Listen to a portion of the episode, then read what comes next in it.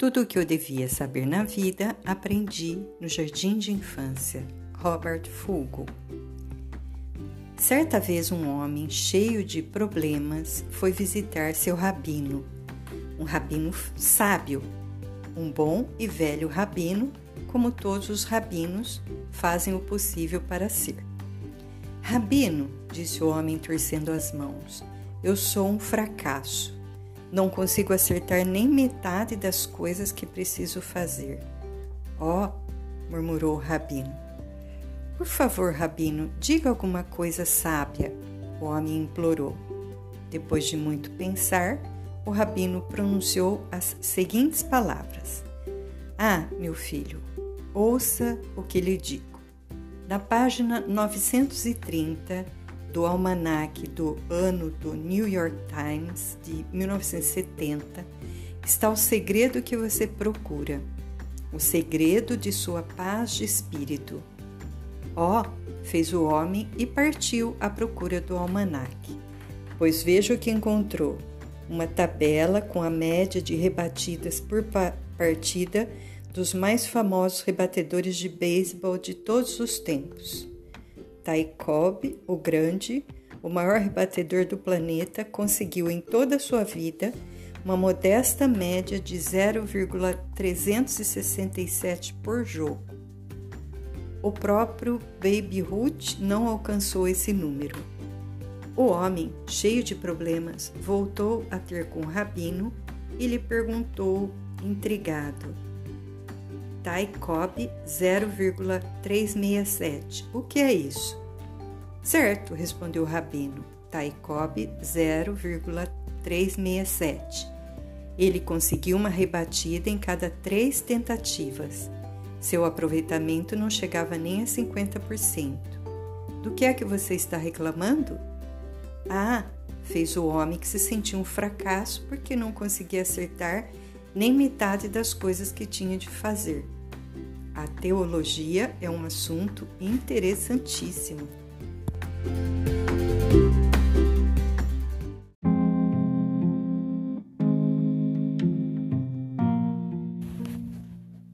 Tudo o que devia saber na vida aprendi no jardim de infância. Robert Fulgo.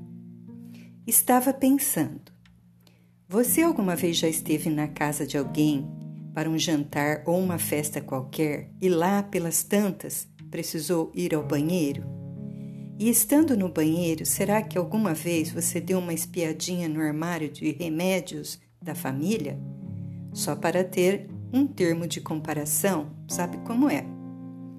Você alguma vez aproveitou-se da privacidade do momento para fazer revista geral em banheiro desconhecido? Pois eu tenho um amigo que vive fazendo isso. Diz que está levantando dados para uma tese de mestrado em sociologia. O mesmo amigo me garante que toda a humanidade tem mania de revistar banheiro alheio, mesmo quem não está se preparando para defender tese de sociologia. É um assunto sobre o qual ninguém fala, porque todos têm medo de ser o único a sofrer do tal mal e ninguém gosta de parecer diferente, certo?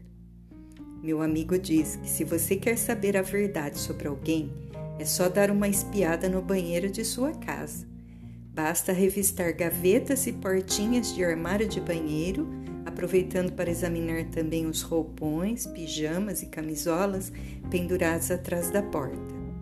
Diz o meu amigo que apenas com as informações de um simples banheiro pode-se saber tudo sobre as esperanças, sonhos, tristezas, doenças, ressacas e até sobre a vida sexual de quem o usa.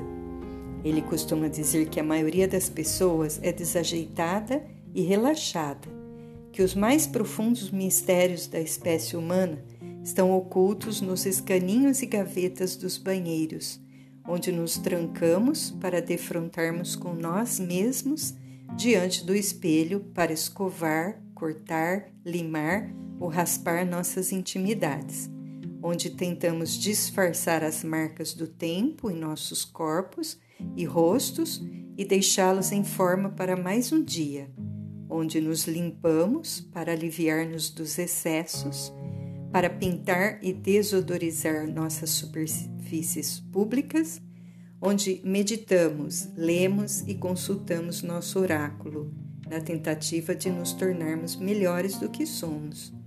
Ele diz que está tudo no banheiro, em vidrinhos, latinhas, tubos, potes, caixas e cartelas, poções, óleos, ungüentos, sprays ferramentas de corte e polimento, e loções e perfumes, e pomadas e sabonetes, e pastas e pílulas, e os mais estranhos equipamentos que se possa imaginar, elétricos e manuais. As maravilhas do progresso de cada época. Meu amigo conta que às vezes se surpreende ao descobrir que quase todos os banheiros são iguais, o que lhe dá preciosas informações sobre a unidade que reina entre todos os homens. Não estou querendo dar início a alguma epidemia de espia banheiro alheio, mas me ocorreu que seria interessante dar uma olhada, pelo menos, no meu, e fiquei sem saber se ria ou chorava. Faça como eu, vá até lá e dê uma conferida no seu banheiro e, por favor, de hoje em diante, faça pipi em casa antes de sair. Quando vier jantar em minha casa, meu banheiro está interditado ao público.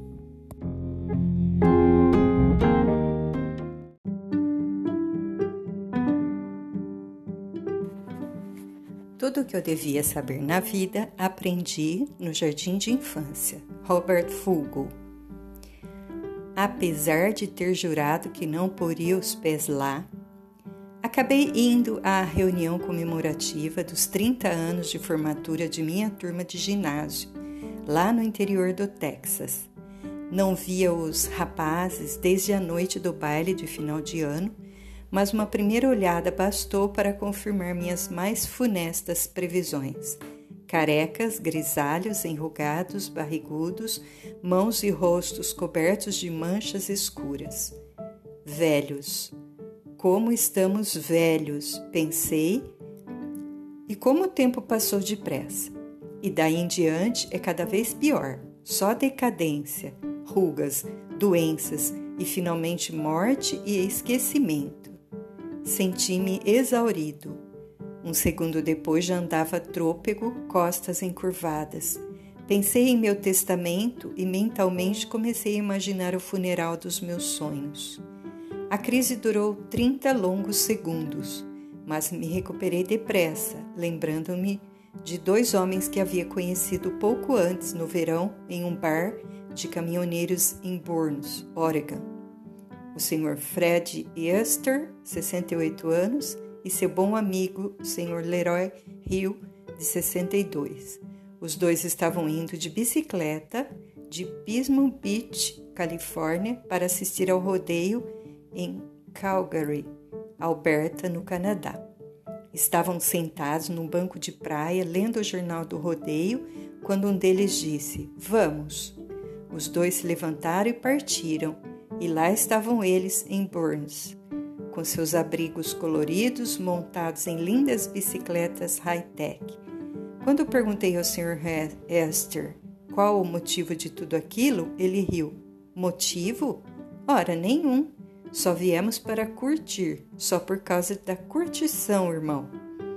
Quase seis mil quilômetros adiante, passando pelo Colorado e atravessando o Grand Canyon, esperavam estar em casa em outubro, a menos, é claro, que surgisse pelo caminho alguma outra coisa interessante que os obrigasse a algum desvio.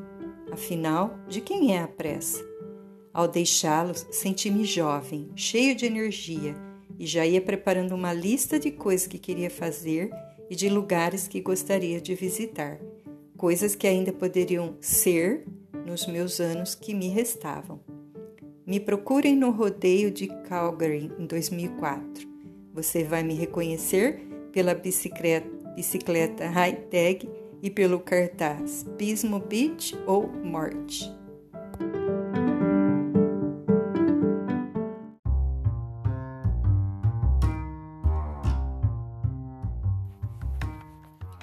Tudo o que eu devia saber na vida aprendi no jardim de infância. Robert Fugo. Uma noite de verão. Na varanda da casa da fazenda de meu avô, à luz vacilante de um velho lampião, joga uma partida de baralho com cinco otários de 10 anos, primos e amigos de primos. De meu ponto de vista, sou o Baby Sister. Do ponto de vista deles, sou esse desgraçado que quer se fazer de sabido no jogo de cartas. Comemos pipoca com geleia de uva e mandamos ver no gargalo de uma garrafa de leite que solenemente vai passando de mão em mão. Todos de chapéu de cowboy, mascando palitos no canto da boca. É a lei. Chapéu de cowboy e boca torta mascando palitos. É preciso fazer cara de macho para jogar baralho. Estou numa mesa da pesada, mas como tenho experiência com otários como esses, já perdi uma verdadeira fortuna e meu porquinho está praticamente vazio. Ninguém pisca. Um deles tem uma carta escondida na manga e tenta passá-la por baixo da mesa. Mas quem pensa que sou? Como é que eu posso provar? Não posso, etc, etc e tal. Na verdade, o que me salvou da ruína absoluta nas mãos desses delinquentes foram as mariposas. Havia um enxame de mariposas à volta da luz do lampião. De vez em quando, uma delas chocava-se contra a camisa do lampião e lá se ia, despencando nas alturas, espatifar-se no chão como avião de combate em filmes de guerra classe B. Até que uma mariposa perdeu o rumo e foi estatelar-se numa enorme teia de aranha. O aracnídeo foi tão rápido em enrolar, imobilizar, matar e comer a mariposa, chupando dela até o último alento de vida, que nosso jogo de baralho parou. Qualquer soldado de tropa de elite teria muito a aprender sobre estratégia de guerrilha com uma aranha daquelas, acrobata e com veneno no batom. Todos vibraram, estimulado pela cena de homicídio que acabávamos de presenciar. Um dos rapazes deixou a mesa de jogo, apanhou um jornal velho e deu início a um autêntico genocídio, dizimando as tropas de mariposas que insistiam em suas circunvoluções. Primeiro as derrubava a cortantes fatais golpes de jornal. Depois as esmigalhava sobre a mesa sem dó nem piedade, deixando o pano verde coalhado de cadáveres agitados, pedaços sanguinolentos de asas e patas estraçalhadas. Já não bastava que a luz fizesse delas uma espécie de camcase, pilotos suicidas? Já não bastava a aranha transformá-las no prato de resistência do seu jantar? E agora os meninos, de jornal em punho, era demais. Parti em defesa das mariposas e perguntei: por que estão matando as pobres criaturas? Porque mariposa é ruim? Disse um deles. Qualquer idiota sabe, completou o outro. Elas perdem as asas, entram em casa e atacam a roupa da gente. Não havia como, como contra-argumentar. Mariposa é ruim bom é borboleta. Ponto, parágrafo, conversa encerrada. Mariposas e borboletas são diferentes entre si. As mariposas se escondem na escuridão dos armários e destroem o suéter da gente, portanto, são feias. Borboletas polinizam as flores na primavera, portanto, são boas, além de lindas. Não se leva em consideração, é claro, que quem faz a seda é um tipo de mariposa ou que existem borboletas venenosas. Com uma firmeza e uma convicção que deixariam o teólogo e reformador francês Calvino orgulhoso, as mariposas já nascem condenadas. Hoje, amanhã e sempre. Amém. Nos lábios de uma criança se ouve muita verdade, mas também um monte de asneiras. E foi assim que o jogo de baralho acabou. Levantei-me da mesa furioso, dizendo que jamais jogaria pôquer com um bando de assassinos. Eles berraram em resposta que jamais jogariam cartas com um sujeito que limpava o vidro de geleia e comia todas as pipocas quando ninguém observava. Fui para a cama pensando: se o futuro dependesse de maníacos como eles, estávamos bem arranjados. Na manhã seguinte, o mais novo dos meus ex-parceiros aproximou-se com uma enorme mariposa morta numa das mãos e uma lupa na outra. Olhe, disse ele, essa mariposa parece um ursinho de asas e com penas na cabeça. E você gosta de ursinhos? perguntei. Gosto. E você gostaria de conhecer ursinhos de asas e com pernas na cabeça? Acho, acho que ia gostar de ursinhos que voassem. Outra vez lá estava eu de babysitter. É preciso, pelo menos às vezes, praticar o que pregamos, e assim como é preciso ver uma mariposa com os olhos livres de preconceitos, também é preciso pensar nas crianças com um pouco mais de generosidade. Há espécies de mariposas que tecem seda, e algumas crianças são disciplinadas e sensíveis.